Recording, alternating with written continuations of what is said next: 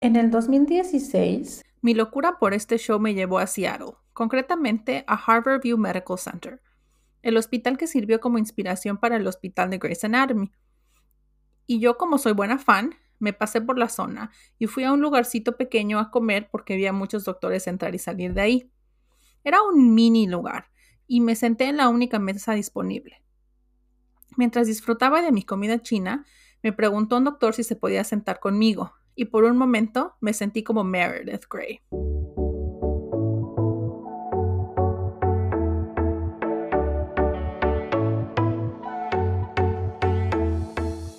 Hola, yo soy Mariana. Y yo Camila. Y esto es 10 años de diferencia, el podcast con un tema y una década de por medio.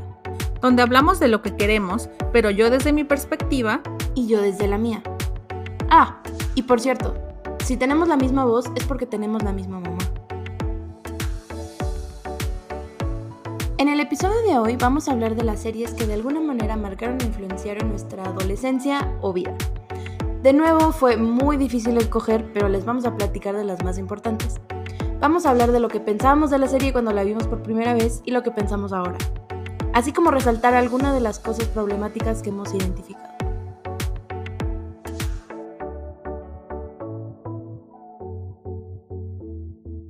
Ok, pues yo voy a comenzar.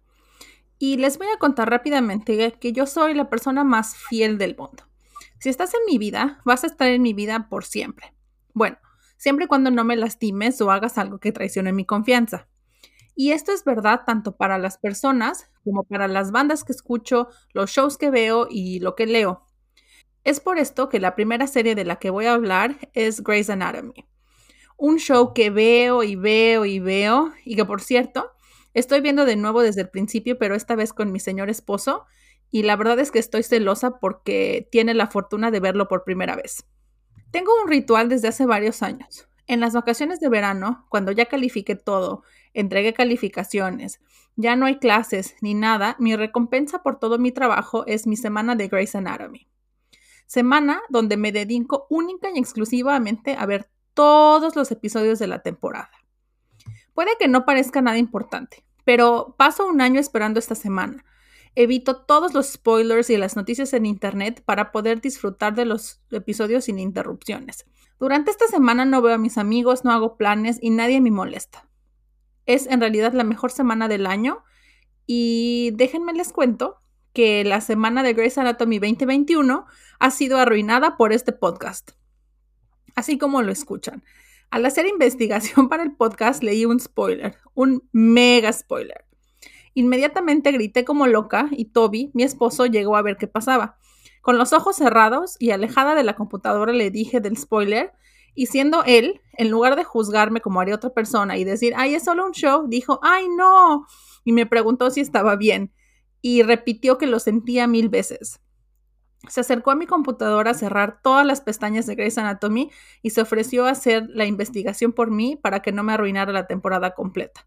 Y bueno, este fue un paréntesis de por qué lo amo, pero pues también ya estaba arruinada, así que espero que disfruten de este episodio de podcast porque me costó muy caro hacerlo.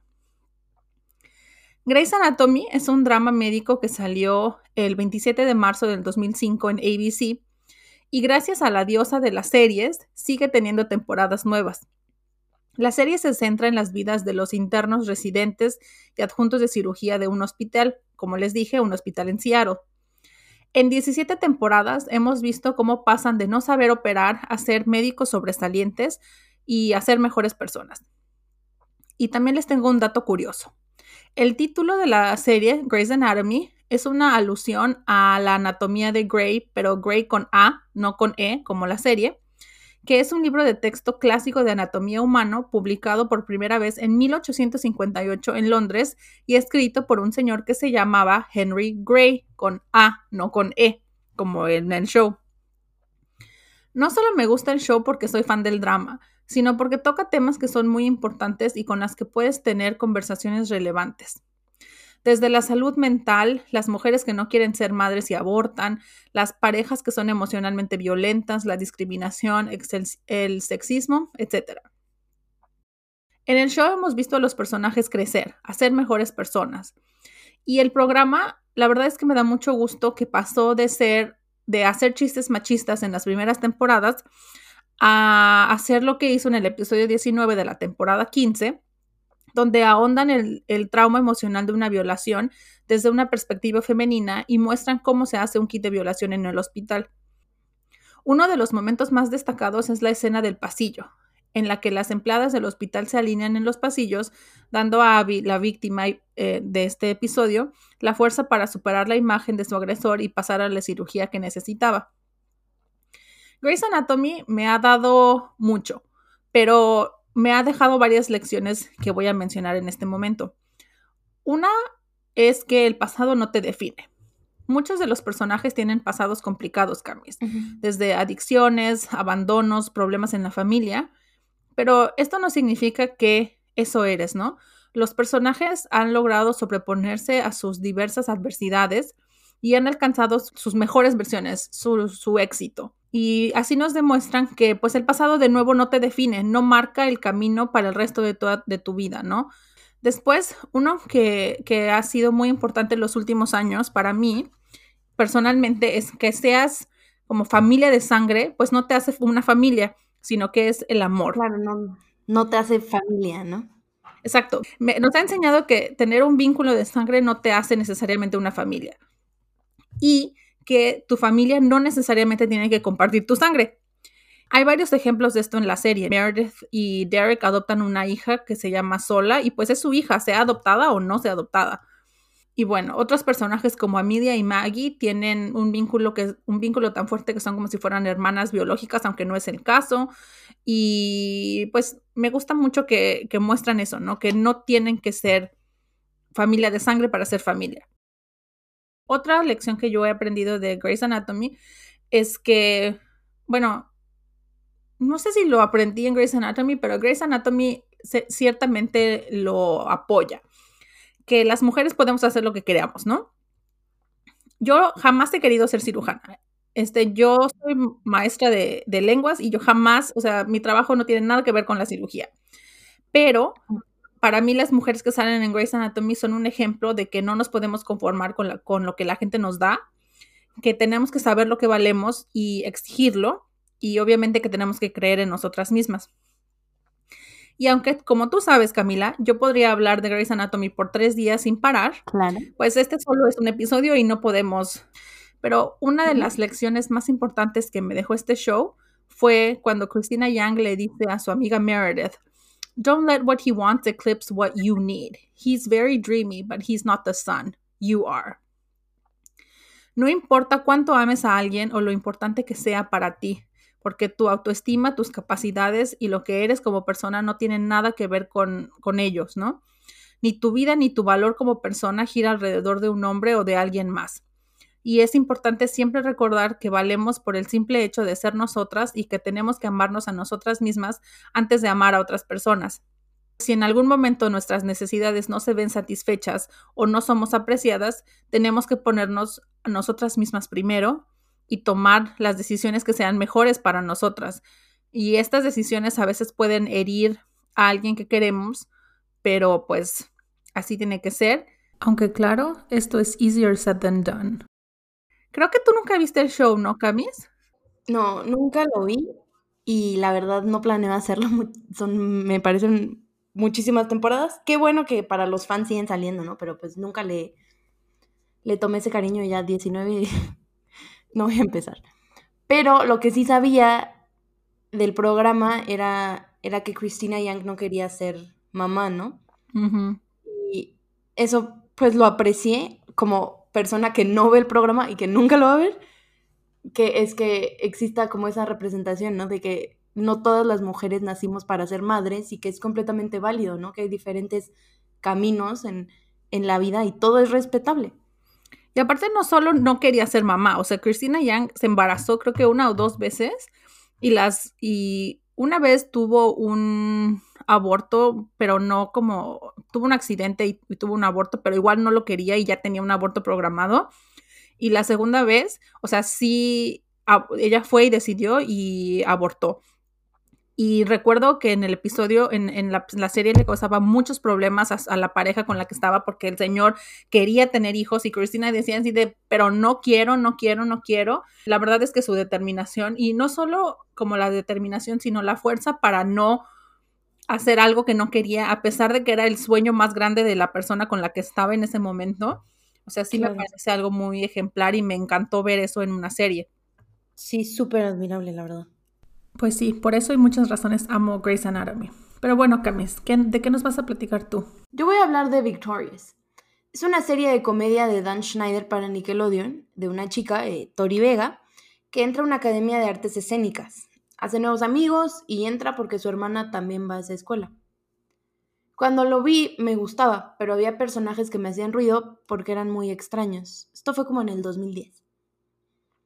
Había una chica, Kat, que era súper dulce e inocente, y yo sé que era de los personajes favoritos, pero yo siempre pensé que se estaba haciendo la tonta y que lo hacían parecer que era como muy cute. También había otro que le hablaba a una marioneta y una pareja que era, era muy tóxica, ¿no? ¿A una marioneta le hablaba?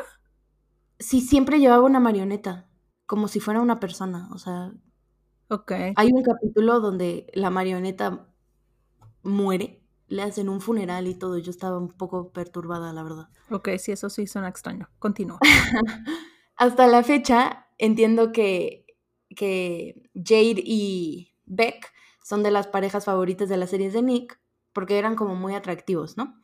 Pero Jade era una chava gótica y muy violenta, y Beck era un guapo que era así como súper tranquilo y así, ¿no? Pero fíjate que recientemente estaba platicando como del tema de las parejas tóxicas que veíamos en nuestra infancia con mis amigos. Y todos pensamos que era muy extraño cómo siempre hacían quedar a Jade como una loca. Era un personaje muy agresivo, pero siempre la hacían ponerse muy mal cuando algo pasaba con Beck. Y Beck aplicaba mucho el gaslighting, que en ese momento no sabíamos que era gaslighting. Entonces, pues él hacía las cosas mal y cuando Jade reaccionaba, eh, Beck era de, ay, no, esto es de agresiva, ya, te vas a, ya vas a empezar, adiós, y era muy feo, ¿no? Y el personaje principal eh, a mí nunca me cayó bien. Siempre pensé que era muy egoísta y muy grosera, no sé. Pero lo que a mí me llamó mucho la atención, como volviendo a analizar este programa, fue que nosotros no nos habíamos dado cuenta en ese momento lo extraño que era que salían muchos pies. El director fue Dan Schneider, ¿no? ¿Es pies? Pies, efectivamente. Dan Schneider ahorita ya tiene como, pues, no sé si demandas o algo así, pero pues fue reportado que tenía fetiche con los pies y que era extraño, ¿no? Y, y, si te fijas todos los shows que produjo, eh, Drake y Josh y Soy 101 y Victorious y así.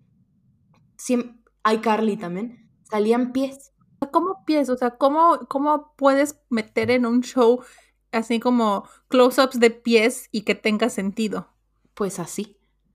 Me acuerdo mucho que había un capítulo donde Trina, la hermana de Tori, eh, va como a un lugar chino a que le hagan masaje de pies o algo así. Y ves que hay los pececitos que te quitan la piel muerta. Ajá. Y fue todo un capítulo de eso. Y terminan todos como con los pececitos. Y hay mil close-ups de pies. Era muy extraño. ok, sí, suena muy extraño. Y en ese momento, pues yo decía, bueno, pues, ok.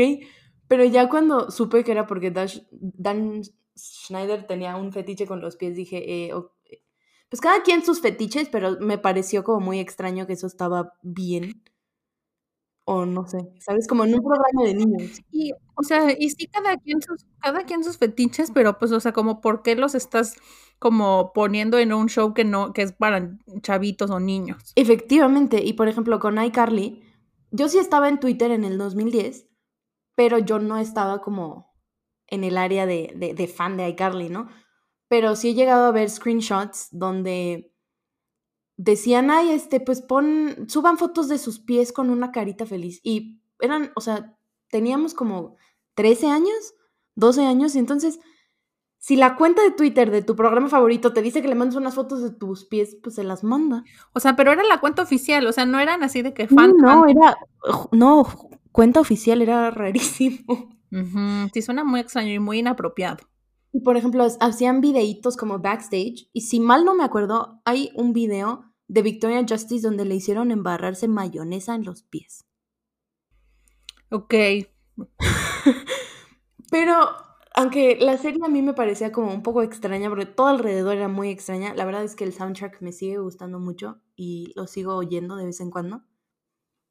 Y eso es algo que, que rescato, ¿no? Y, y, que creo que fue como un buen comienzo para ver qué tipo de relaciones estaba mal, ¿no? Mm, pero también algo que aprendí mucho era que Kat, el personaje de, la chava que te digo que se hacía como muy mensa, era Ariana Grande, ¿no? ¡Ah, es ella! Claro, Ariana Grande en sus inicios. Ay, no, no sabía eso. Sí, y yo aprendí mucho ahí, porque como que ella siempre se hacía muy cute con los, con, con los vatos, y yo siempre pensé como, ¿es que se está haciendo mensa para gustarle a los hombres? Yo no, yo, yo no entendía muy bien, ¿no? Y por lo menos me sirvió también para saber que eso es algo que yo no quería hacer. Como tener que hacerte más chiquita para gustarle a alguien. Ya. Pues, o sea, yo no tengo como ningún comentario ni nada que agregar en esto porque yo no he visto esa serie. Hoy me estoy enterando que salía Ariana Grande. no tengo mucho que decir. De lo que sí tengo mucho que decir, Camis, es de la segunda serie de la cual voy a hablar y pues es Friends. Este, que Friends es una serie problemática, pues no es nada nuevo, ¿no? O sea, se ha hablado por todos lados, hay listas con ejemplos de todo lo que está mal en los episodios, desde la versión de Ross al ver que su hijito quería jugar con una Barbie, hasta el drama del Manny o el male nanny que iba a cuidar a Emma y que pues obviamente era muy extraño porque los hombres no pueden cuidar a los niños y los que sí son gays y mucha objetivación de las mujeres por parte de los personajes masculinos. Yo decidí hablar de esta serie porque la verdad es que fue una parte muy importante de mi vida, o sea, yo la vi por muchos años y tanto que hasta usé un episodio de Friends para la clase muestra para cuando terminé mi primer curso de preparación como maestra de inglés, o sea, así de importante era. Pero también lo decidí incluir porque Friends, pues o lo odias porque piensas que es una porquería o lo amas porque, es porque crees que es parte de la cultura pop. Y creo que tiene una capacidad de polarización muy importante. Y es parte como quizás del legado de Friends, ¿no? Y se ha convertido en una forma de ver y de discutir problemas sociales, tanto de racismo como transfobia, homofobia, misoginia, etcétera, y todo lo pueden, lo hacen a través de, la comedia.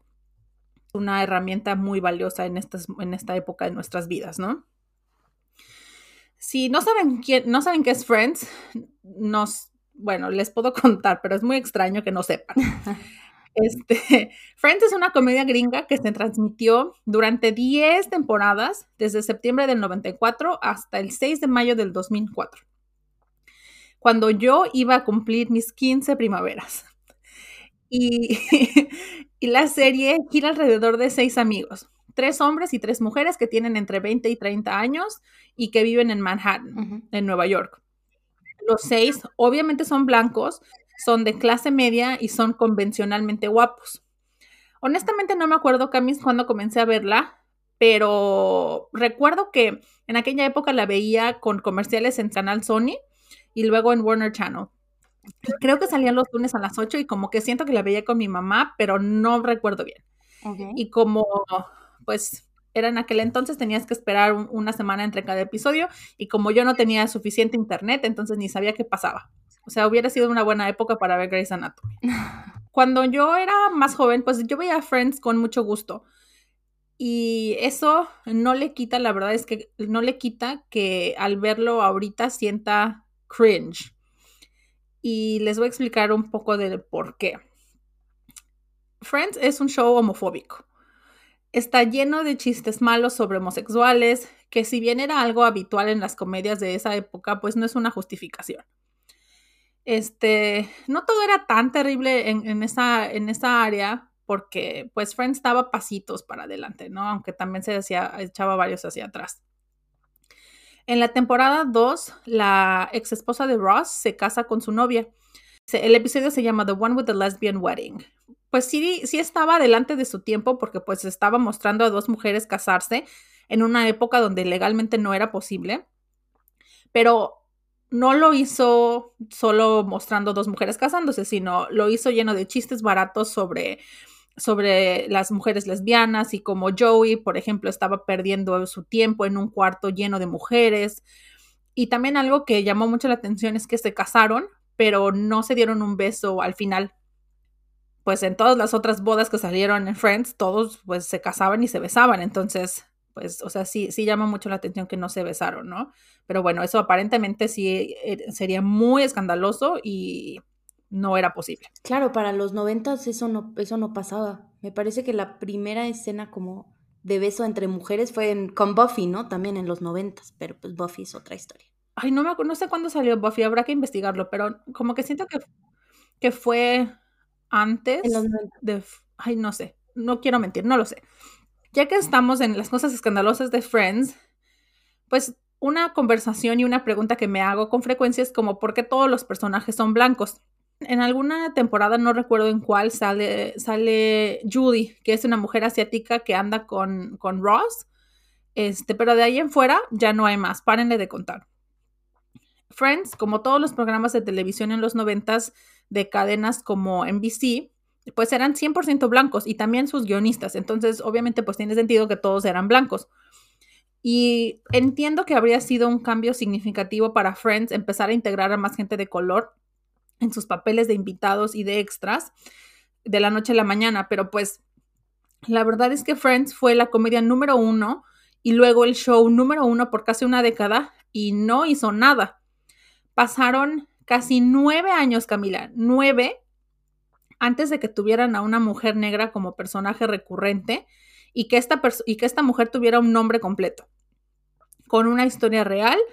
Y esto fue cuando tenían a Charlie Wheeler, este, protagonizado por Aisha Taylor, que era una mujer brillante y que andaba con el más problemático de todos los Friends, Ross.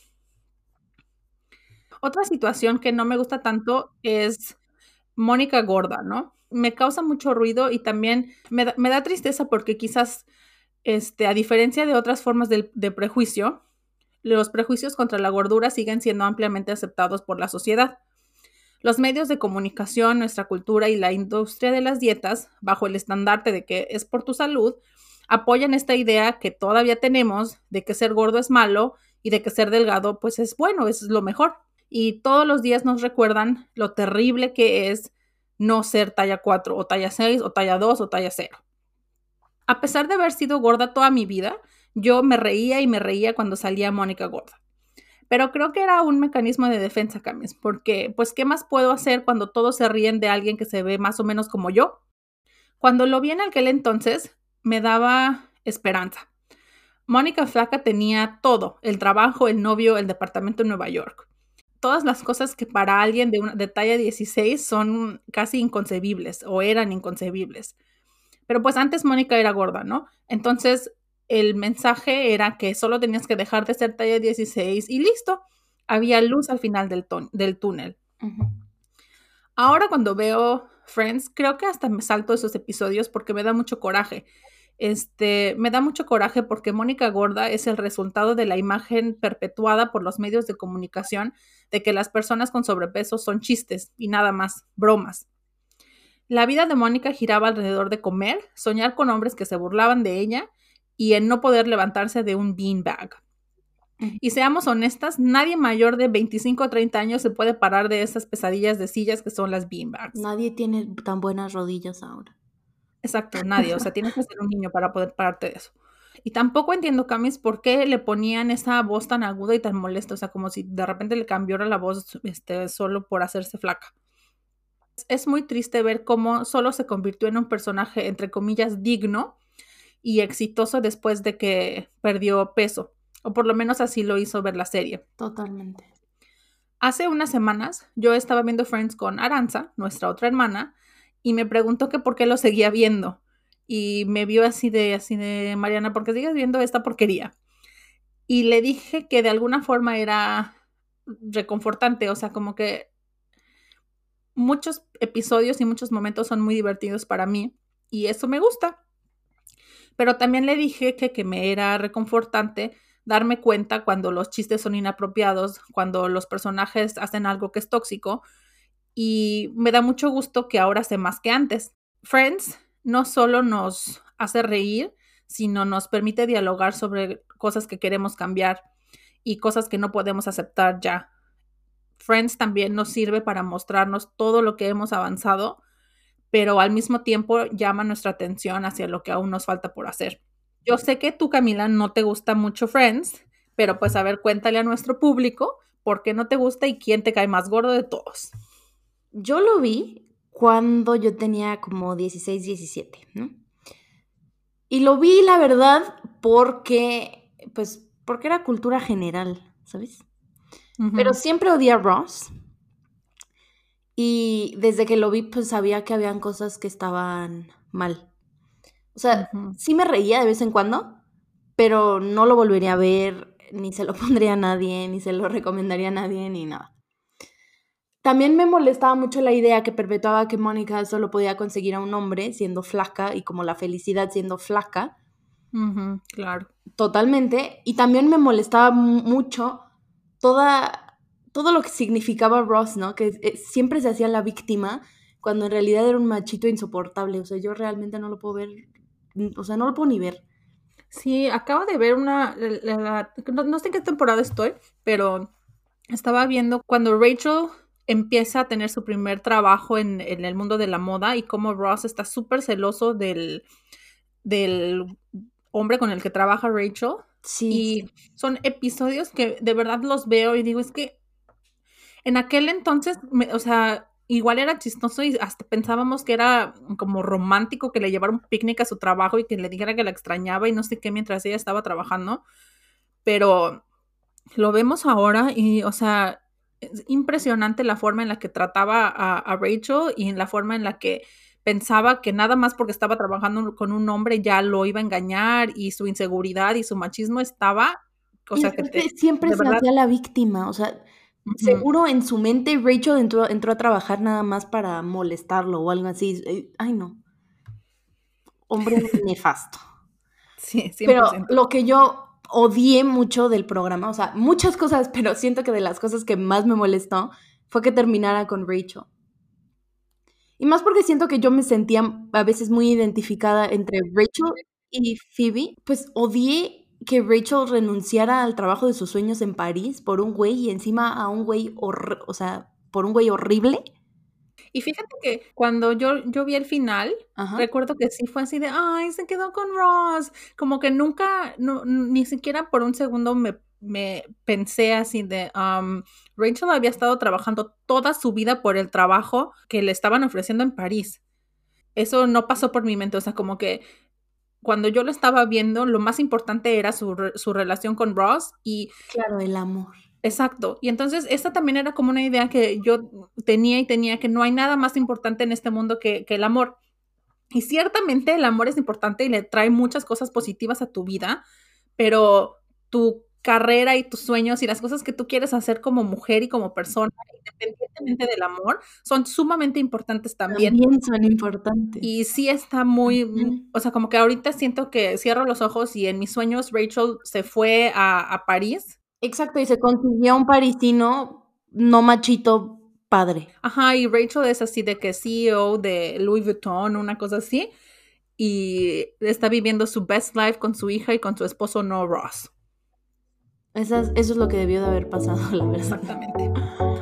Exactamente. Oye, Camis, ya se acerca el Día de las Madres. ¿Tienes algo pensado para Betty? Fíjate que he estado pensando en regalarle joyería sustentable. ¿Joyería sustentable? ¿Cómo es eso?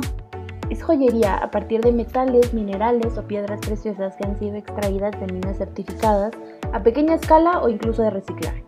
Ay, wow. Oye, ¿y dónde se consigue eso? Encontré una página en Facebook y ahí se la voy a comprar. Y a todas las personas que digan que lo escucharon en 10 años de diferencia, Maraca les va a dar un precio especial.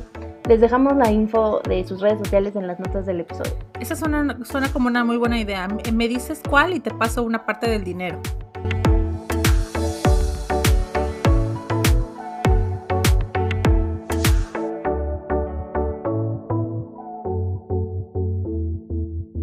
Yo fui muy afortunada porque cuando yo tenía como 15, 16, que a, ti te tocó Friends, a mí me tocó Brooklyn Nine-Nine, que fue todo lo contrario, ¿no? Por si no saben qué es Brooklyn Nine-Nine, es una serie de televisión estadounidense de comedia, de policía. Eh, la hizo Dan Gore y Michael Schur. Y la, y la serie gira en torno a Jake Peralta, que es Andy Samberg, un talentoso pero muy inmaduro detective de de la policía y a menudo entra en, conflicto con su oficial al mando, el serio y severo capitán Raymond Holt. El resto del elenco está formado por Stephanie Beatriz, que es Rosa Díaz, Terry Cruz como Terry Jeffords, Melissa Fumero como Amy Santiago y Jolo Truglio como Charles Boyle, ¿no? También a Chelsea Peretti como Gina Linetti, a Dirk Blocker como Hitchcock y a Joel McKinnon como Scully. Es de mis programas favoritos porque es súper gracioso sin la necesidad de ser ofensivo para nadie. O sea, ni gays, ni trans, ni negros, ni mujeres, ni asiáticos, ni gordos, nada. Encima me gusta mucho porque toma, toca temas como el feminismo, la inequidad de género, el racismo de los policías hacia los negros en Estados Unidos, el salir del closet, etc. Es un cast súper, súper diverso me parece que los, los únicos blancos son tres, pero hay dos latinas. Ah, bueno, no. Hay más blancos.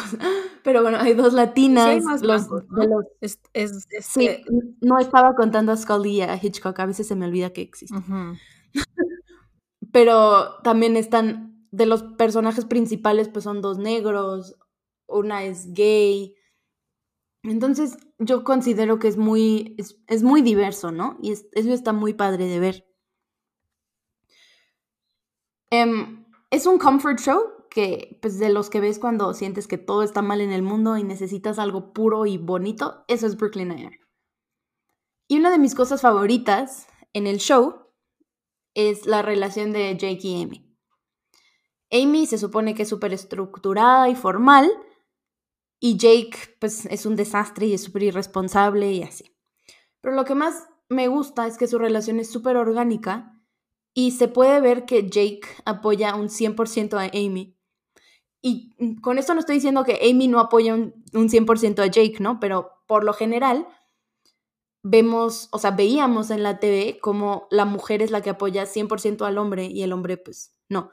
Y es lo que hablábamos de, pues de Ross y Rachel, ¿no? Exacto. O sea, bien, bien se hubiera podido ir Ross a París porque su trabajo era un dead end job en Estados Unidos. O Rachel se pudo haber conseguido otro hombre. se merecía mejor, la verdad. Pero bueno, hay un capítulo que me acuerdo mucho y me encanta, que Amy quiere ser sargento, ¿no? Pero, y tiene que hacer un examen, pero está súper nerviosa y como que no lo quiere hacer porque tiene miedo de que cuando ella sea sargento, su relación con Jake cambie, ¿no? Y Jake va y la, y la busca y le dice que es muy buena y es muy lista para cuestionar su propio éxito. Y la impulsa a tomar nuevos caminos y hace que llegue a su examen a tiempo para que sea sargento y que cumpla sus sueños, ¿no? Y no se siente espantado, ni intimidado, ni, ni se siente menos, ni mucho menos. Y eso a mí me llamó mucho la atención porque siento que en México es muy común. Digo México porque, pero sé que es un poco en general. Eh, muchos hombres no pueden aceptar o siquiera dimensionar que la mujer con la que salen siquiera sea más alta que ellos, o sea, mucho menos que sea su jefa o que gane más o que sea más exitosa.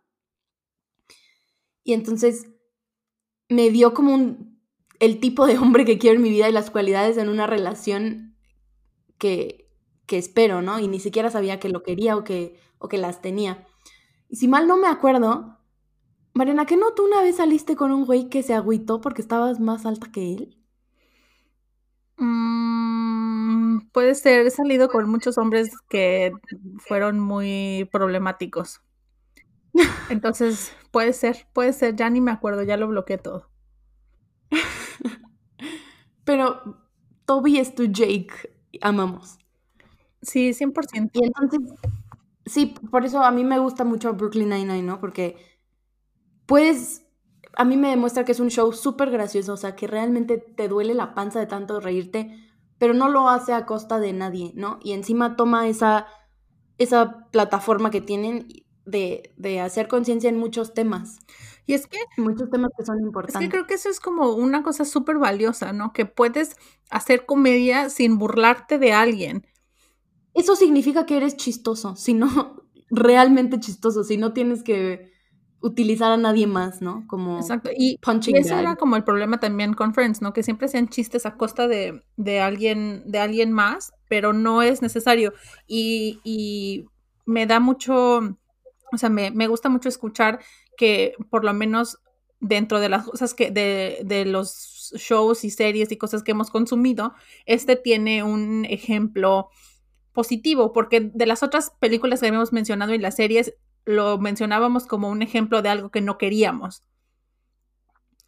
Y pues qué bueno que este, que Jake y que Amy son algo que te, que dices, va, con eso sí, pues sí, eso quiero. Y yo vi, sí, la verdad. Yo vi este show ¿Perdón? obligada por ti o por Aranza, no recuerdo. Las dos. y la primera vez que vi, como que los primeros episodios ni me gustaron y yo, ya estoy harto, Jake es un odioso porque pues es como, es como muy, muy desaliñado y muy bruto y yo estaba ya cansada de él. Pero, pues ya he visto todas las temporadas. Bueno, esta última creo que no la he visto, pero todo lo que dice Camila es cierto. Es un show muy chistoso, to toca temas muy importantes sin tener que ofender a alguien, sin tener que este, hacer que, que, grupos que, grupos marginados se sientan mal al ver el show. Y, y, también me gusta mucho la diversidad que tiene y me encanta este, que ver cómo las mujeres que salen en el, en el show son mujeres que, que toman sus decisiones, que, que son inteligentes. Son súper fuertes. ¿Cómo?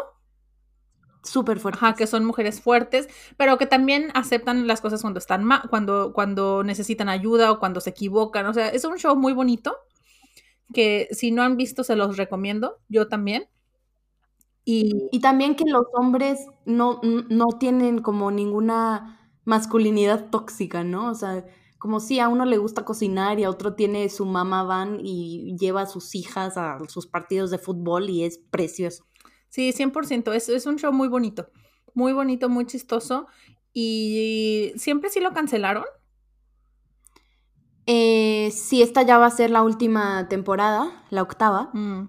Pero yo creo que fue por todo lo que salió con la policía en Estados Unidos y que el propio cast no se siente cómodo ya haciendo un show, pues que sea como algo positivo para los policías, ¿no? Claro.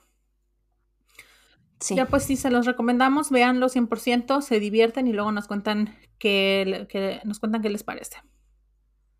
Uh -huh. Y por último, vamos a hablar, bueno, yo voy a hablar de mi persona, de... voy a empezar otra vez. Uh -huh. Y por último, voy a hablar de mi programa favorito en la historia de mi vida. Mariana no me va a dejar mentir, o sea, yo comía, respiraba y dormía todo con este programa. Y eso significa que todos comíamos y veíamos y despertábamos y nos dormíamos con el mismo programa. Exacto. Eh, yo voy a hablar de Casi Ángeles, que salió en el 2007 en realidad, pero terminó en el 2010. Y bueno, es una novela infanto-juvenil de Cris Morena y tiene cinco personajes principales, Mar, Jazmín, Tiago, Tacho y Rama, interpretados por Lali Espósito, Peter Lanzani, La China Suárez, Nicolás Riera y Gastón Dalmao. Les voy a contar un poquito de qué se trata la cuarta temporada. El Casi Ángeles La Resistencia es la consecuencia de haber salvado a Paz, haber cumplido una misión que significó sucumbirse en una gran paradoja temporal, en donde la jefa de ministros puso en marcha el protocolo El Principito, Y a partir de ahí los chicos no volvieron a su tiempo y se dispersaron y varios fueron capturados por la corporación de gobierno, reseteados, o sea, con una nueva identidad, y llevados al NE, que es la nueva era. Todo esto está rodeado por un muro y se vende la idea de que los que están afuera son salvajes, que los quieren, que quieren matar a los de adentro, y los de afuera son eh, la resistencia. Oye, ¿y por qué nos estás contando de la cuarta temporada? Porque es la que salió en el año que establecimos que podíamos hablar. Ah, ok. Pero eh, aparte, es mi favorita, me parece. La cuarta temporada, sí, habla de lavados de cerebro con una lucha con el gobierno y una resistencia, y ni siquiera voy a hablarles de los delirios de los que hablan las otras tres temporadas que incluyen viajes en el tiempo, espíritus malignos, etc. Este programa, jaladísimo de los pelos, es de los que más me ha influenciado en mi vida entera.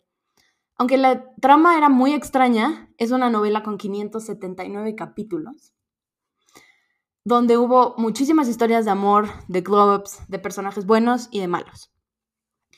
Yo conocí a mi mejor amiga porque también veía este programa y en México no había mucha gente que lo viera. Lo discutimos recientemente y sí tiene muchas cosas que cambiaríamos. Las relaciones, aunque son muy variadas, hay muchas que eran muy tóxicas, con mucho gaslighting y muchos celos, y yo lo empecé a ver cuando tenía 10 años, 9. Y pues en mi mente eso estaba bien, ¿no? Me acuerdo en la segunda temporada hay una escena donde Tacho, que siempre lo odié, le hace una lista a Jasmine de lo que tiene que hacer para que regresen. Le pone que no puede usar minifaldas, que tiene que dejarle de hablar a vatos y cosas así. Y en el momento cuando yo la vi, yo dije, ah, ok. Pero cuando lo volví a ver, estaba escandalizada. Pero bueno, para la cuarta temporada ellos estaban más actualizados y había menos temas machistas y en general fóbicos, ¿no? Pero quise hablar de esta novela porque es muy, muy importante para mí. Y los que me conocen, aquí está mi hermana, que puede dar fe y legalidad, saben de lo importante que es esta novela y, y esta banda para mí. Pero quise hablar porque en general lo malo que me dejó la novela es que aprendí que el amor para que sea amor se tiene que sufrir, ¿no? También aprendí muchos estereotipos físicos que creí que tenía que tener, porque todo el cast femenino de Casi Ángeles es perfecto. No había mucha diversidad en cuerpos ni en tonos de piel, porque en general pues era un cast muy, muy convencionalmente atractivo. Ahora, de grande, lo desaprendí porque esa novela me dejó más cosas buenas que malas. Sigo oyendo los cuatro discos y las canciones me siguen pareciendo una joya, pero también de las cosas buenas que me dejaron es que en el 2010 ya hablaban de cómo las mujeres eran amigas, no enemigas, de cómo también la mayor villana de la serie podía ser una mujer y la odiabas. Me enseñaron temas de alzar la voz cuando las autoridades estaban haciendo las cosas mal, de valentía, de conciencia ecológica. Yo tenía 13 años cuando vi eso. Lo sigo viendo a mis 24 y probablemente lo siga viendo a mis 80. Y aunque hay muchas cosas que ahora le cambiaría a lo largo de esos 579 capítulos, hay muchas cosas que siguen siendo muy vigentes, muy válidas y que aprecio mucho que aprendí de esa novela. Me dejó frases que genuinamente trato de aplicar en mi vida. Les voy a decir, son tres. Más allá de las nubes, el cielo es siempre azul.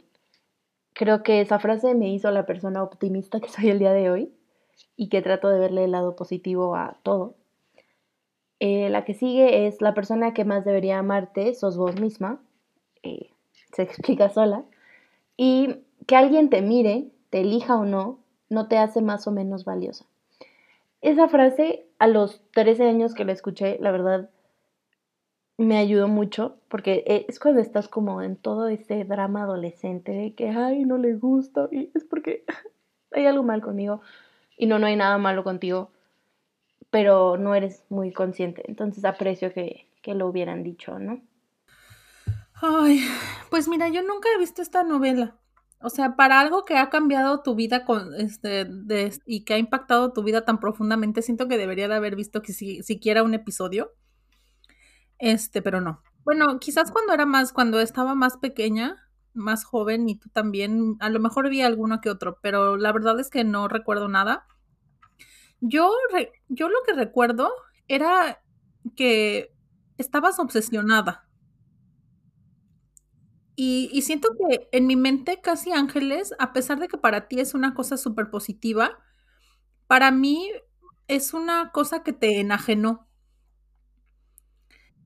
Y o sea, como que yo recuerdo que tu obsesión ya era tu obsesión de a esta novela era tanta que dejabas de hacer cosas con los seres humanos en tu, en tu vida y dejabas de hacer cosas que tenías que hacer, como por ejemplo hacer tu tarea, por estar con esta cosa, ¿no?